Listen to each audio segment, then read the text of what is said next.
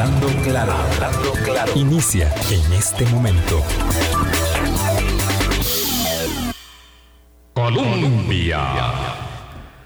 Con un país en sintonía. Muy buenos días a todas, muy buenos días a todos. 8.01 de la mañana. Que tengan un muy buen lunes una muy buena semana, los que van a celebrar esta fecha pues bastante comercial ciertamente, pero bueno, que le puedan rescatar el sentido de las amistades, el sentido de los afectos, de los, de los amores de nuestros eh, círculos eh, primarios, más allá de la de la fecha y pues el comercio que también está bien que ocurra en estos tiempos de recuperación pandémica pues bueno, eh, en esta semana arrancamos. Los saluda Álvaro Murillo, aquí en cabina, en la cabina de la 98.7 en Radio Colombia. Doña, Vilma Ibarra, nuestra directora, nos acompaña a unos cuantos kilómetros de acá, vía Zoom, cosas que son posibles ahora gracias a, a las lecciones forzadas, ciertamente, que nos dio la pandemia. Y la saludamos de una vez. Buenos días, Vilma. Ah, no, todavía no. Ya casi está por entrar. Entonces, bueno, vamos a saludar a nuestro invitado se llama Jaime García, ya ustedes lo han escuchado seguro con su, su estilo ameno. Eh, Jaime es del Centro Latinoamericano para la Competitividad y el Desarrollo Ecosostenible, ciertamente. Bueno, eh, tiene que ver, por supuesto, de, de, la, del Centro de Estudios eh, INCAE.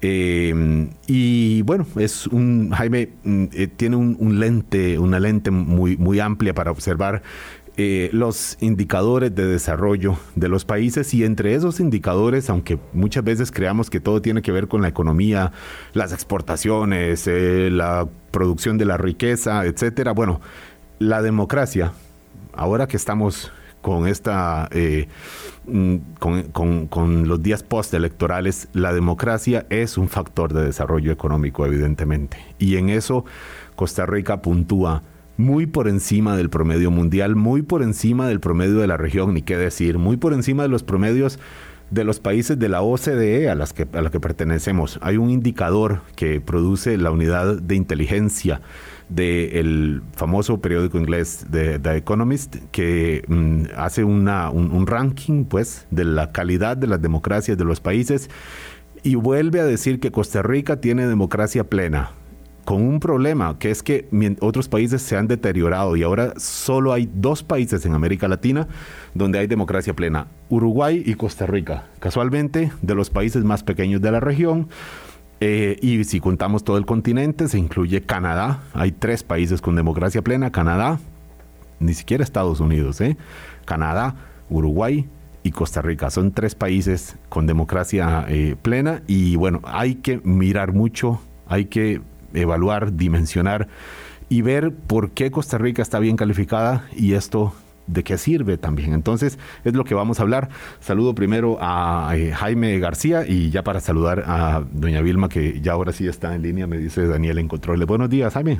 ¿Qué tal? Buenos días, Álvaro. Y un gusto aquí estar con ustedes. Me alegra muchísimo, de verdad, el gusto es de nosotros que pueda estar aquí eh, otra vez aportando esta eh, mirada aguda, precisa y amplia también, porque muchas veces cometemos el error en Costa Rica de mirarnos el ombligo y eso eh, está bien, pero no siempre. Eso está bien, pero no siempre. Buenos días, Vilma. A unos cuantos kilómetros nos escucha.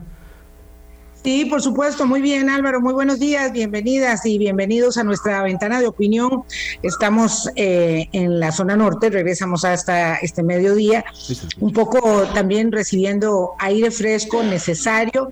Eh, las noticias son muy buenas en términos eh, de la confirmación de nuestro sitial en el club muy elitista de las democracias plenas del mundo, pero también eh, tienen mm, señalamientos que es importante anotar. Esta es la primera vez en muchísimos años en que, por ejemplo, Chile no está puntuado entre los tres países latinoamericanos del índice de democracias plenas y eso es una llamada de atención respecto de lo delicada que es esta planta que llamamos democracia y de lo importante y significativo que resulta ser una democracia plena que, como decías vos, Álvaro, está ubicada eh, debajo de, Uruguay. Eh, en Latinoamérica, la nuestra, y solamente acompañados por esa potencia en derechos humanos que es Canadá, en todo eh, el continente americano. Así que bueno, es un placer saludar a Jaime a lo lejos y seguir con ustedes la conversación. Voy a tratar de avisarte por eh, la vía interna nuestra cuando vaya a participar, pero queriendo sobre todo escucharlos a ustedes y hacer ahí algunos señalamientos cuando sea pertinente. Buenos días Jaime también, gracias. ¿Qué tal Vilma? Saludos. Un gusto estar Saludos. Álvaro, si te parece, solo una, un paréntesis para no olvidar, además de que hoy es el Día de la amor, eh, del Amor y la Amistad, que ayer fue el Día Mundial de la Radio y para nosotros mm. es eh, significativo a los efectos de nuestros 15 años hablando claro y de lo que la radio aporta al fortalecimiento del régimen de opinión pública de, de, la humanidad y particularmente nosotros en esta pequeña ventana de opinión y en esta casa Colombia, que realmente es un faro de libertades eh, que nosotros, eh, por supuesto, abrazamos y nos congratulamos por eh, pertenecer a esta, a esta familia, Álvaro. Claro, y que nos permite mm, hacer amistades. Tal vez no sea una casualidad que un día que una fecha eh, esté unida a la otra o sea, sea el día siguiente, mm, porque nos permite realmente mm, acompañar y sentirnos acompañados por todas las personas que escuchan esta eh, frecuencia, que escuchan a esta emisora y por supuesto todas las emisoras más, muchos colegas que eh, hacen carrera. También los felicitamos. Yo no puedo dejar de acordarme, de recordar a mi profesora ya ahora que descansa en paz, Silvia Carbonel, que me, siempre me dijo, eh, Álvaro, eh, española era, me decía, Álvaro, tú eres de, prensa escrita, pero algún día verás, conocerás los encantos de la radio. Y ah, fuiste acogido, exactamente, fuiste acogido. Y ahora que hablas de colegas, de alguien tan querida como Silvia, que fue una maestra de la radio también, queremos enviarle un abrazo solidario a nuestro colega José Alberto Montenegro. Eh, yo que he estado aquí el fin de semana en Ciudad Quesada, puedo eh, decirles cuánto, cuánto cariño, cuánto afecto y reconocimiento em, eh, tuvo en vida y tendrá por siempre el papá de José Alberto Montenegro, que falleció trágicamente el, el, viernes. Ayer fueron sus honras fúnebres, todo un pueblo despidiendo a una persona tan querida y pues por supuesto le, enviamos un abrazo a, José Alberto Montenegro.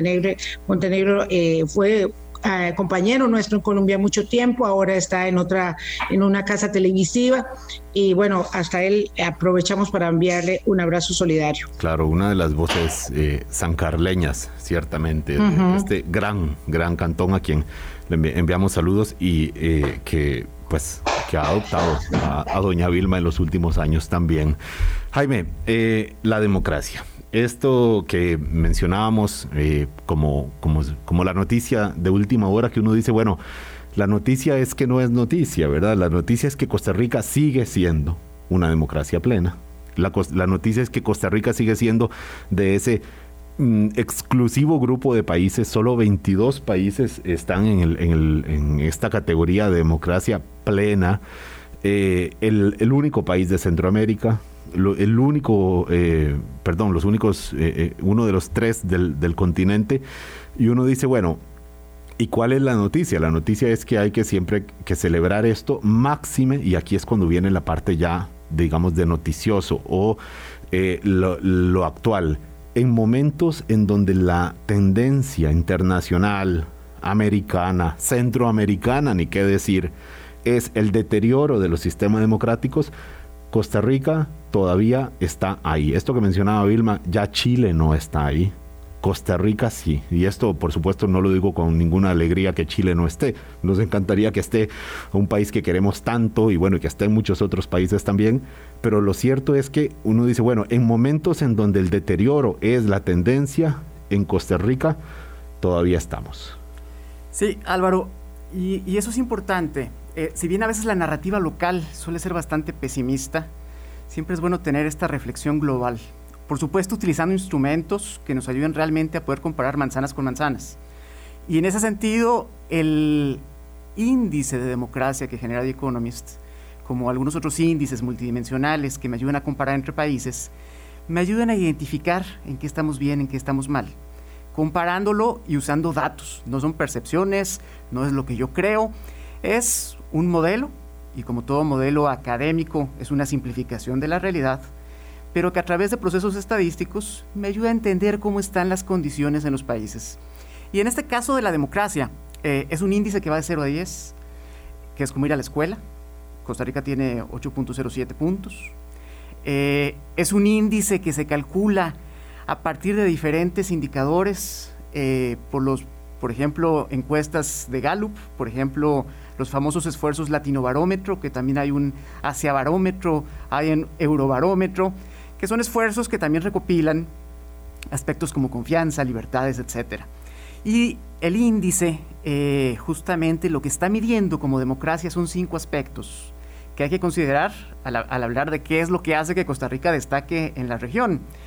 Primero, eh, por supuesto, los procesos electorales y el pluralismo, que es algo que acabamos de vivir eh, en la semana pasada, las libertades civiles, que es otra de las dimensiones, el funcionamiento del gobierno, eh, la participación política y la cultura política. Con estas cinco dimensiones es como se mide, se mide la democracia de acuerdo al modelo de The Economist. Y tal como mencionabas, eh, Costa Rica tiene una democracia plena, arriba de, ocho puntos, eh, junto con Uruguay, pero quizás más alarmante el hecho de que no haya más democracias plenas en América Latina, es que América Latina fue la única región que retrocedió en democracia y es la que ha tenido más retroceso desde que se empezó a medir el índice en el 2006. En 15 años, un deterioro de esas democracias que, claro, si abrimos el lente histórico de unas democracias jóvenes todas, ¿verdad, Jaime? Jóvenes todas, porque si nos devolvemos unas cuantas décadas, lo que vamos a encontrar es una fila de, dictaduras, sobre todo en Sudamérica, pero, pero pues en Centroamérica ni qué decir con, con las guerras de los 80, eh, los esfuerzos de acuerdos de paz que siempre se quedaron en esfuerzos, ¿verdad? Nunca, nunca hubo realmente una sociedad que se recuperara de esas guerras centroamericanas y dijera, bueno, ya, ya hay paz. Entonces, eh, eh, claro, em, es, es muy duro hablar de nuestra América Latina como esa región en donde, claro, y lo contrario de la democracia que es, son muchas cosas. Es autoritarismo, es exclusión, es eh, este, pues limitación de las libertades civiles, deterioro de la cultura política, eh, y cuando digo exclusión es grupos completos de poblaciones que se sienten completamente ajenos del país que son porque en realidad viven a sus suertes. El Estado no significa eh, gran cosa para ellos. Entonces, claro, y, y, cuando hablamos desde Costa Rica de eso, hasta hace un tiempo lo veíamos como, no sé, en las noticias internacionales. Ahora son luces que se nos encienden, pero que decís vos, eh, Jaime, Costa Rica sigue, mm, digamos, eh, sigue viendo e, esta, este deterioro grave todavía en tercera persona, todavía sigue hablando en tercera persona porque los indicadores son bastante positivos de Costa Rica, sobre todo en libertades civiles 9,70 prácticamente perfectos en libertades civiles. Aquí esto de que la dictadura que nos limitan la libertad de tránsito que la libertad de expresión no aquí no hay no hay cómo.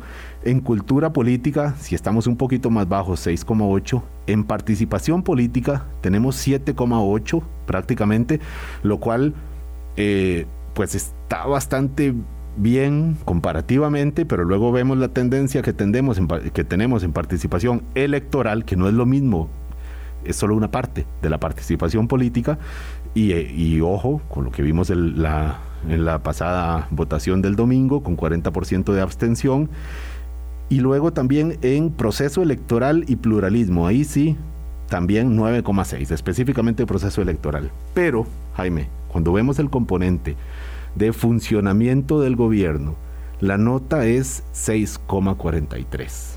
Es la nota más baja de todos estos países de las democracias plenas y más baja de que otros países en donde hay una democracia defectuosa. O sea, Costa Rica, a pesar de la mala calificación que recibe el funcionamiento de los gobiernos, sigue siendo una democracia por encima, por encima, una democracia top mundial. Jaime, ¿cómo entender esto? Sí, primero hay que entender qué es democracia, porque creo que a veces nos quedamos con que democracia no es salir a votar cuando hay elecciones. Y, es por eso importante revisar cómo se ha definido el término democracia, en este caso una democracia completa, según The Economist, son aquellos países en donde hay libertades políticas, pero también libertades civiles e individuales. Esto es importante cómo se define el régimen, que son respetadas y que además existe una cultura política de participación de la sociedad más allá de las elecciones. Es decir, hay un sentido de que la colectividad, de que el individuo puede votar y participar en procesos, procesos políticos. Eh, y además hay independencia de de poderes, algo que también es muy importante dentro de las democracias modernas. Y por supuesto, hay un funcionamiento del gobierno en torno a esa estructura institucional, que es lo que hablaba sobre qué tanto funciona el gobierno en Costa Rica o no. Es importante mencionar y también recordar algo, algo que decía, el economista Douglas North, un economista que ganó el premio Nobel por estudiar las instituciones. Y él decía, miren, las reglas del juego, las instituciones, son clave para generar crecimiento económico. Entonces, cuando hablemos de democracia y pensemos en las instituciones, también pensemos en crecimiento económico y finalmente en bienestar, porque se necesita una cosa para la otra. Decía también otro economista, eh, Acemoglu, eh, del MIT, que él, ha escrito un par de libros, uno de ellos muy famoso de por qué fracasan los países, y él hablaba de que el acuerdo institucional, la calidad de las instituciones cuentan para el crecimiento económico sostenido. Que puede haber regímenes autoritarios, que generan crecimiento económico pero no va a ser sostenido, y que son las democracias las que generan mayor estabilidad. ¿Para qué? Para que el gobierno genere esos bienes, esos bienes públicos que se requieren para alimentar este sistema en donde los individuos ejercen sus libertades, pero también tienen las capacidades, el entorno de oportunidades para que puedan alcanzar su pleno potencial. Es decir, las democracias, en torno a estas libertades, me permiten que los individuos puedan, puedan florecer, este, en un sentido muy amplio, ya sea en el sector privado o en el sector público, pero es ahí donde hace falta e, ese link en Costa Rica, por eso tenemos la calificación más baja, en donde el funcionamiento del gobierno no necesariamente está eh, alineado o está respondiendo a la estructura institucional que tenemos. Eso por un lado. Por otro lado, en América Latina, en los 90 se dio un proceso de democratización, pero se creyó que con desarrollar simplemente procesos electorales, se iba a poder tener una democracia plena. Ya nos dimos cuenta que no necesariamente, que hace falta un proceso educativo. Claro, por su componente es la cultura política. Ah, esa falta de esa cultura política. Claro, claro. Esta idea de que las instituciones o el Estado son un estorbo más bien para el, desarrollo económico, aquí encuentra un, gran pero. Pero, eh, Vilma, adelante, iba a intervenir usted. Bueno, yo estoy de acuerdo con Jaime que es muy importante tener, digamos, una mirada, eh, digamos, eh, positiva, optimista eh, frente a la circunstancia, porque además es un hecho incuestionable que estar en un club de 21 naciones del mundo es un mérito que, que, no debemos, digamos, minimizar en ningún sentido. Pero cuando yo veo que nuestra calificación es de 8.07, y que además estamos en el 2021, según se vea, bueno, al lado de, Austria, en ese, en ese club y esa calificación, hay que decirlo, ¿verdad? Eh, para estar en democracia plena es de 8 a 10, nosotros realmente estamos, digamos, raspando la calificación. Y el tema de la eficacia en términos del funcionamiento del gobierno y en términos de em, las demandas que en la actualidad la gente externa y de cómo digamos, su frustración para con los resultados de la democracia y sus instituciones se vuelca, ¿verdad?, en malestar, en indisposición y en lo que vamos a hablar más adelante, que es la posibilidad de apostar como otras eh, democracias, probablemente no, no plenas, pero en condición digamos, de defectuosas, eh, como fue en su momento el caso en Salvador, eh, en México, en, eh, bueno, en el mismo Brasil. Todo ello implica que esto es, digamos, de mucho, de mucho cuidado, no, no es algo que a uno le permita dormirse en los laureles y que de alguna manera uno siente que en Costa Rica nos ha faltado determinación para apuntalar esas condiciones que no nos son propicias, Jaime. Es correcto, Vilma. Y, ahí es importante también otra vez recordar a, los expertos, y vuelvo a mencionar a Semoglu, porque él dice que cuando hablamos de democracia hay un pasillo muy estrecho. este, donde los pasos que des no necesariamente te van a garantizar que lo que ya andaste se consolide, sino que tiene que haber un proceso siempre de evaluación y retroalimentación. La democracia funciona de arriba abajo, pero también de abajo arriba. Nosotros ¿Qué significa de abajo arriba? Perdón, Jaime. nosotros otorgamos nuestro cierto compromiso a, las autoridades, a los gobiernos, en la manera en la que los elegimos para que ellos tomen decisiones, pero eso no significa que una vez que les das el poder te desentiendes, sino de abajo arriba es que tú mantienes eh, un, un, férreo control y supervisión de que se ejerzan bien esos poderes.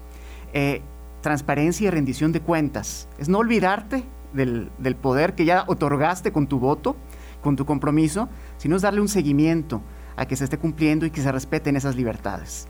Así es como lo, define Acemoglu. Dice, yo necesito tener siempre ese cuidado del poder que yo estoy dando. Y para eso, por ejemplo, eh, los medios de comunicación son una parte esencial dentro de lo que mide el índice y dentro de lo que hace también que funcione la democracia, que me permita tener un ojo crítico respecto al funcionamiento del gobierno, eh, que me permita darle una voz a los ciudadanos y por supuesto ahora que cada vez hay más formas de comunicarse, de participar, etcétera, se ayuda a tener un poco más de control en términos de abajo arriba, que haya más participación ciudadana sobre, sobre todo, para estar revisando que se cumpla con lo que se prometió en las campañas electorales. Claro, esta es una tarea que tenemos pendiente en Costa Rica, porque decimos participación política y pensamos que es ir a votar, que ya dijimos que es un componente nada más, pero ya hay estudios que muestran que Costa Rica ha venido renqueando del lado de la participación política, de, organizar, de, de, involucrarnos en organizaciones de nuestra comunidad, de nuestro eh, distrito.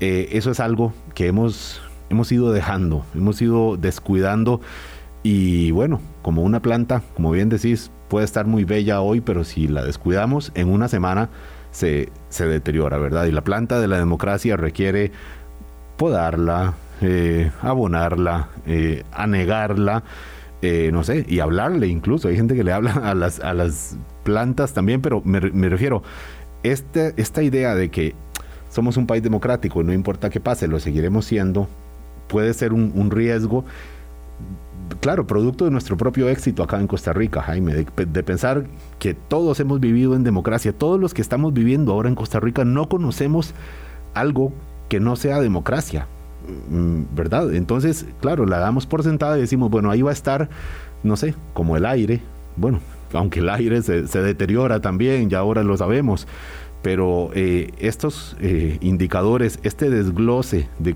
cómo, cómo Costa Rica entra a este eh, grupo exclusivo de democracias plenas, por eso es importante mirarlo parte por parte. Ya vamos a hacer un primer corte comercial y volvemos con Jaime García para mirar algunos detalles en medio de cuidados que debemos tener en Costa Rica, en este contexto electoral además. Colombia con un país en sintonía, 8.27 de la mañana. Jaime García es eh, investigador de, un centro de eh, INCAE, especificado, eh, perdón, especializado en, desarrollo, desarrollo sostenible. Y decíamos que la democracia es uno de esos factores. ahora que hablamos de que, bueno, muy bien, nos damos la palmadita en el hombro, que bien que Costa Rica está ahí, que sigue ahí a pesar de la tendencia, Jaime, ¿cómo hacer para hacer para lograr que la democracia, que no deja de ser una abstracción, porque cuesta mucho tomarle una foto a la democracia, ¿verdad? Podemos tomarle foto a la jornada electoral, pero eso es solo una parte de todo.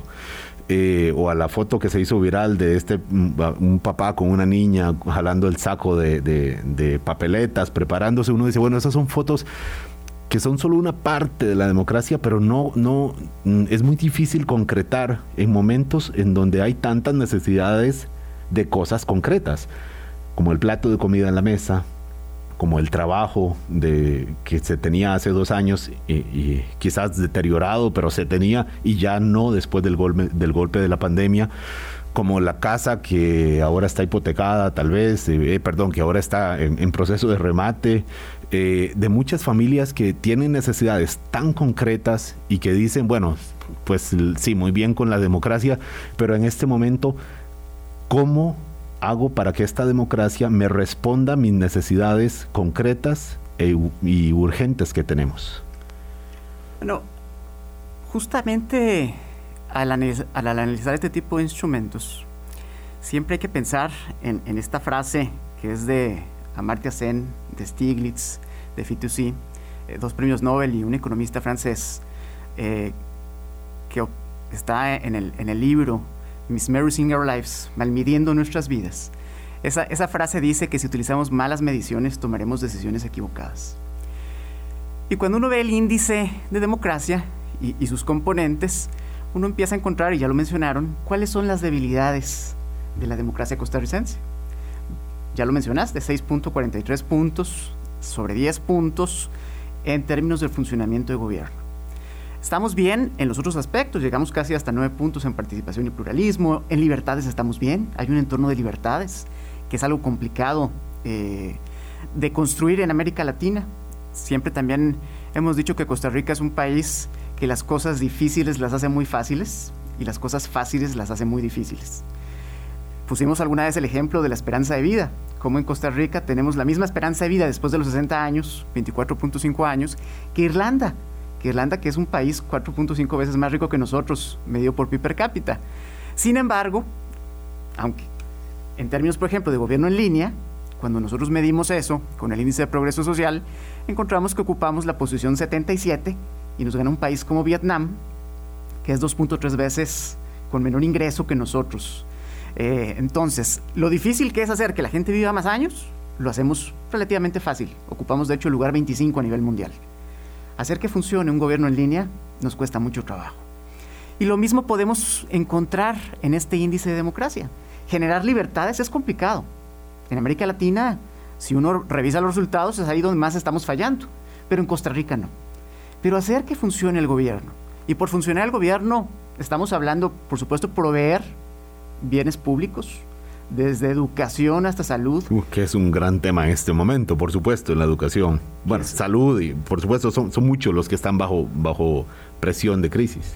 Pero también, por supuesto, crear las condiciones para que el mercado funcione, ser más competitivos, que haya también más incentivos para que puedan atraerse las inversiones, para que se puedan crear más empresas y que además duren.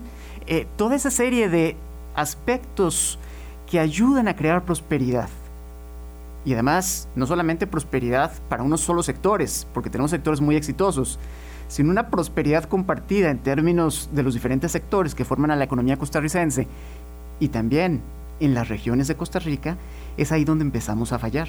Es ahí donde vemos que el funcionamiento de gobierno, que en teoría debería ser sencillo, por ejemplo, gobierno en línea, ventanillas únicas, que son temas que todavía se siguen discutiendo en la, campaña actual eh, electoral, ¿Cómo hacemos que el gobierno sea más eficiente, este, que nos permita ser más competitivos, que nos ayude a generar más empleo? Es ahí donde nos está costando mucho trabajo. Claro, y ahí es donde nacen los cuestionamientos y entonces decimos, si esta institución funciona mal, pues quitémosla, pues cerrémosla, pues no sé, y, y puede ser una u otra. Conste, también tenemos que pensar que las instituciones no son fines en sí mismos, ¿verdad? Hablan de de cuando hay, están logrando sus objetivos en función de un bien común, pues que, se mantengan. Lo difícil, Jaime, parece ser la transformación, ¿verdad? La adaptación y, de, evitar que instituciones creadas en contextos completamente distintos, hace 70 años, 50, a hoy, donde todo cambia con tantísima rapidez, sigan funcionando eh, igual. Y ahí está el error de los gobiernos, por supuesto, de turno, pero también de, las estructuras.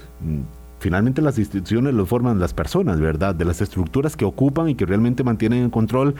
Muchas veces se dice despectivamente mandos medios, pero es que no es despectivamente, ciertamente mandos medios y las, las, gerencias internas y, y todo este hábitat dentro de estas instituciones que a juzgar por este indicador es un problema para el funcionamiento de nuestra democracia. Y es un problema en términos también de la experiencia de usuario. Si queremos utilizar esa, terminología eh, que se utiliza mucho en el mundo del software, hay muchas experiencias de usuario dentro de Costa Rica para el ciudadano. No hay, no hay una Costa Rica uniforme. Eh, hay, por ejemplo, cantones que han trabajado bastante bien en términos de los trámites. la mayoría de ellos centrales. Este, por ejemplo, para abrir empresas han reducido el número de requerimientos, el número de horas, han sistematizado eso, pero hay otros cantones que siguen todavía desligados de un proceso de modernización. Y ojo, estoy hablando ya de cantones, porque la democracia también implica los diferentes niveles de gobierno. Esto va desde lo local hasta lo nacional. Y es así como también tenemos que evaluar entonces el desempeño del país. ¿En qué regiones el Estado ha fallado más que en otras? ¿Cuáles son esos bienes públicos, ese servicio público que debe dar el gobierno que no está otorgando con igualdad de condiciones, de características y de calidad a, los costarricenses en el territorio nacional? Y eso nos podría explicar también eh, en muchos aspectos, ciertos resultados del, del, proceso electoral que acabamos de vivir. Hay cierto desencanto en algunos lugares de Costa Rica en donde el Estado, como proveedor de esos bienes, como facilitador de la vida, de la vida privada, eh, de las condiciones de competitividad y oportunidades, pues no es, no es muy fuerte y no está muy representado. Claro. Vilma, adelante. Mm, gracias. Disculpa Álvaro. Mira, eh, yo, yo eh, quisiera en la última parte del programa que pudiéramos observar, era lo que pretendía introducir ahora, pero ya nos fuimos por otro lado, observar un poco el comportamiento de las democracias que tienen resultados que satisfacen a su gente para ver, entender hacia dónde vamos. Pero como ya entramos en esta materia, eh, de lo local, me parece que es muy bueno en, que pudiéramos establecer eh, cuáles son los peligros que la ineficacia de los resultados de el funcionamiento del aparato público puede mostrar sobre las apuestas que las personas están dispuestas a hacer eh, y claramente me refiero a, eh, digamos, la decisión definitoria del proceso electoral nuestro. Si hay un discurso, digamos, que tienda a levantar eh, una actitud, digamos, un tanto mesiánica eh, o salvadora de una situación que es desmotivadora, eh, desmoralizante o frustrante en la consecución, digamos, de la mejor calidad de vida, de la obtención de empleo, de acceso a vivienda. Y todas las circunstancias que hacen que la gente estime que vivir en democracia vale la pena, porque, como Álvaro decía, en este eh, eh, contexto en el que vivimos nosotros los costarricenses. Siempre, todos los que estamos viviendo hoy hemos vivido en democracia y puede ser entonces que la gente diga, la verdad es que a mí la democracia me vale eh, mm, poco si no me resuelve nada. No digo mucho, sino nada.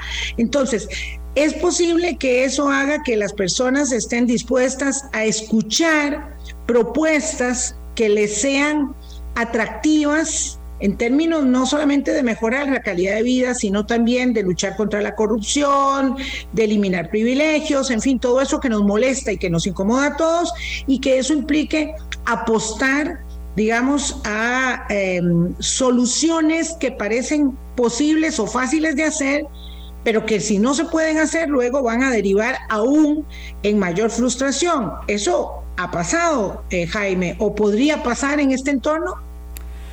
Bueno, definitivo, porque si bien es cierto que Costa Rica es una excepción, junto con Uruguay, tampoco podemos sentirnos aislados de los procesos globales y de los procesos regionales eh, latinoamericanos. Considerando además que venimos de un contexto muy específico con la pandemia, que viene también a afectar aquellas dinámicas que ya tenía el país. Por ejemplo, desde 1991 ha habido una tendencia de que cada vez nos cuesta más este, generar empleo, pero llegó la pandemia y generó un problema de desempleo altísimo. Eh, problemas también, por ejemplo, en el sistema educativo, ya veníamos con, huelgas, con problemas de la continuidad del servicio y llegó, y llegó la pandemia y nos afectó eh, el, servicio, el servicio de educación. Con, con el servicio médico pasó lo mismo. Nos agarró la pandemia en esos puntos débiles e hizo que se deteriorara más. Eso, eso considerando en, términos de bienestar, en términos de crecimiento económico. Y eso pasó en toda América Latina. Y en América Latina uno de los eh, alarmas que prende el reporte de The Economist es justamente esa búsqueda de soluciones fáciles, de soluciones rápidas a la crisis. Eh, habla de los populismos que pueden venir desde cualquier extremo eh, o franja de, de, la escogencia política, puede ser desde izquierda hasta derecha, y se menciona, por ejemplo, a Bolsonaro, el, daño que le ha hecho institucionalmente en términos de confianza en Brasil, pero también, que viene de la derecha, por cierto, pero también, por ejemplo, lo que ha hecho Andrés Manuel López Obrador en México, que viene de la izquierda y que también ha afectado la confianza en términos, en términos de las instituciones, pero también en términos del país para atraer inversiones. Y, por supuesto, si, si lo queremos ver en Centroamérica, pues bueno, ejemplos sobran también de cómo hay ocurrencias, eh, soluciones mágicas para agarrar el Bitcoin y quererlo hacer una política eh, de desarrollo nacional. Entonces, si existe ese riesgo. Eh, si no existe una comunicación clara con los ciudadanos, cuál es el plan, cuál es la visión país que queremos, si no se da resultados pronto, si no se muestra que realmente el voto importa para determinar el tipo de vida que voy a llevar, pues claramente vamos a caer cada vez más en ese tipo de, de propuestas, de soluciones fáciles que hemos visto que con la pandemia, y recuerden, hay un factor ahí emocional y racional, incluso en la ciencia, en una de las ciencias menos discutidas que es la médica. Y mucha gente estuvo vendiendo agüitas con cloro y soluciones mágicas a una enfermedad este, a nivel mundial. Bueno, lo mismo funciona también en términos políticos y en términos económicos. Soluciones mágicas. Claro, el famoso, además, en términos de los equipos de computadoras, apáguela y lo enciende a ver qué pasa, ¿verdad? Cuando no sabemos cómo resolver un problema, apáguelo, desconéctelo, enciéndelo y este apague, desconecte y encienda en términos de una democracia eh, puede ser puede ser muy perjudicial. Es la solución que cree o, la, la, pretendida solución de agüitas mágicas que bien que bien retrata acá eh, Jaime con nosotros. A las 8.40 vamos al último corte y ya volvemos. Colombia. Con un país en sintonía. Jaime García nos hablaba ahora del, peligro de buscar soluciones eh, mágicas cuando hay problemas tan complejos y que ciertamente son el producto de muchos años de rezagos, de tareas postergadas, de que, bueno, finalmente funciona, funciona, funcionan las cosas hasta que ya no funcionan las cosas, ¿verdad? Y entonces empieza a buscarse el origen de los problemas eh, y, de, y de cómo este elemento, a pesar, insistimos, de esta buena calificación que recibe la democracia en Costa Rica, es una luz eh, que se enciende cada vez más intermitente y cada vez más, más fosforescente. Quisiera, eh, quisiera pensar que es el funcionamiento del gobierno en buena medida porque no está funcionando para todos, eh, Jaime, y la votación del domingo en términos de participación electoral en el centro del país versus las costas. En las costas votó la mitad de la gente, nada más. En el centro del país el 60%, 10 puntos de diferencia es notable, es una diferencia grande. Pero, pero otros componentes también muestran que este funcionamiento del gobierno no está para todos y hay eh, reflejos de eso en, este funcionamiento de, del Estado y de la democracia. Sí, y cuando uno empieza a ver los datos en torno al contexto nacional, si lo vemos por cantón, siempre es importante tomar en cuenta el gobierno cantonal. Recuerden que es la, la, la, expresión de gobierno más cercana a la gente, o debería de serlo. Es, el primer nivel en, en, términos del gobierno con el que deberíamos de, de relacionarnos y trabajar. Pues salta siempre eh, este análisis, por ejemplo, a nivel de índice de desarrollo humano a nivel de índice de progreso social cantonal, sale esta eh, definición de la costa y la rica. Uno encuentra que los indicadores de bienestar, de competitividad, suelen estar concentrados en, la GAM y tienden a descender a medida que mueve las fronteras y a las costas. No es sorpresa de repente encontrar que el abstencionismo se comporta también de la misma manera. Existe una burbuja en la GAM eh, en donde la tasa de participación es bastante alta eh, tuvimos niveles de abstencionismo, por ejemplo, en Santo Domingo de apenas un 29.56%. Si lo contrastamos con Talamanca, ahí casi fue de, de 55%. Y de hecho hay una correlación, es decir, hay una relación importante estadística en donde los cantones con menor nivel de progreso social, menor calidad de vida, menores condiciones de competitividad, son también los que tienen más tasas de abstencionismo. Eh, comparado con el resto de los cantones. Y, es una relación bastante fuerte. Y es lo que nos está acercando también a esta hipótesis. ¿Para qué participo si no se resuelven mis problemas? Ya mencionábamos que la pandemia hizo que algunos problemas que ya teníamos se hicieran más graves. Bueno, en las costas, ¿de qué se vive en las costas? Por supuesto, agricultura, este, industria agropecuaria, eh, pesca, pero también turismo. ¿Y cuál fue uno de los sectores más afectados, si no es que el sector más afectado en esta pandemia a nivel mundial? Es el turismo. El turismo llegó casi a detenerse este, a nivel global prácticamente en un 98%. Costa Rica fue de los que menos afectó el turismo este, y aún así tuvimos caídas de más del 60%. Todavía no nos recuperamos del todo. Y no depende de una decisión, y aquí está lo complicado, no depende de una decisión solamente del gobierno actual o del que venga, sino que depende también de las decisiones de los gobiernos de los que nos visitan. Por eso la Organización Mundial de Turismo estima que hasta el 2024 se va a recuperar el turismo en Costa Rica, como estábamos antes previo a la pandemia. Y cuando hablamos de turismo, aterricémoslo, son empleos, son familias en zonas alejadas a la GAM que de repente se vieron afectados en su forma, en su forma de vivir. Claro, claro. Vilma, adelante. Vilma. ¿Sí me oye? Sí, estoy, estoy escuchando. Ah, Jaime, ¿cómo, cómo podemos, eh, digamos, yo estoy segura que uno habla a una persona que es abstencionista y es algo que estoy, digamos, reflexionando en términos de cómo abordarlo de cara a la segunda vuelta y, o que está en una de esas zonas, sobre todo de alto abstencionismo y, y no hay una, una explicación o una argumentación suficientemente sólida para que participe en el, en el proceso electoral. Eh, es muy difícil eh, en esa vía, digamos, que uno eh, intente convencer bajo la premisa de sus propias convicciones.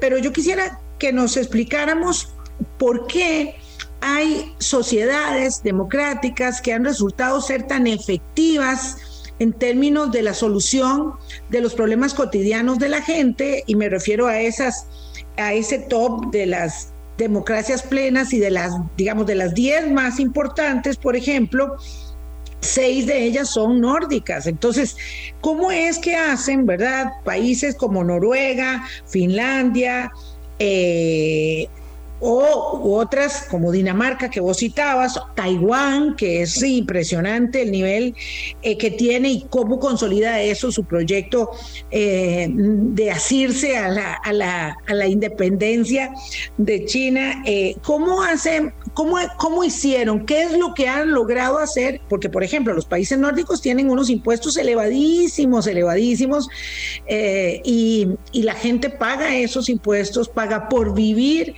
en esos lugares eh, es la retribución de los servicios, es finalmente otra vez el tema de la eficacia, lo que hace que la gente se sienta redituada eh, eh, en esos países, ¿cómo, ¿cómo debemos ver hacia ellos, siendo que quisiéramos ser nórdicos, pero somos latinoamericanos?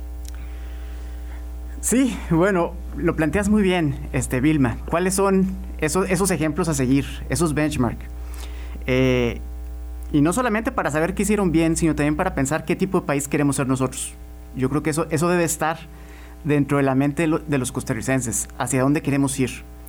Cuando vemos estos países a, la luz de las diferentes estadísticas e indicadores, algo que encontramos que destaca eh, es, por ejemplo, la confianza interpersonal y la confianza institucional. El entorno de confianza.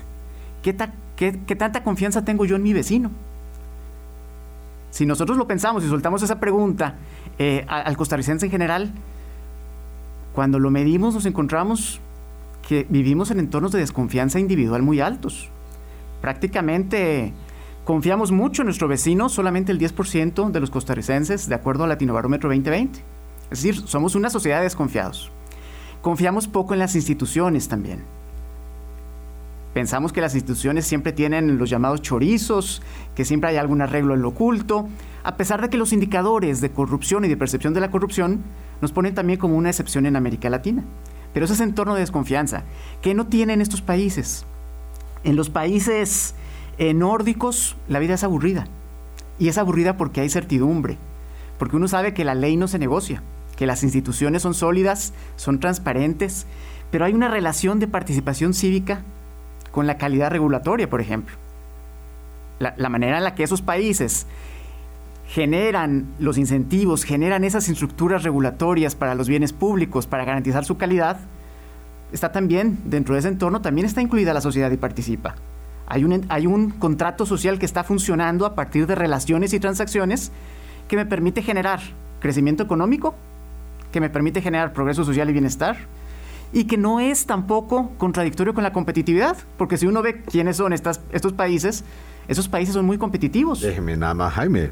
Noruega, Nueva Zelanda, Finlandia, Suecia, Islandia, Dinamarca, Irlanda, Taiwán. O sea, estamos hablando de, países ricos. Cuando uno dice países ricos, casualmente eh, muchos de ellos estamos hablando de países con un funcionamiento de la democracia ejemplar también, en el top ten del, del, mundo. Álvaro. Entonces, estos son los nombres. Diga, Vilma.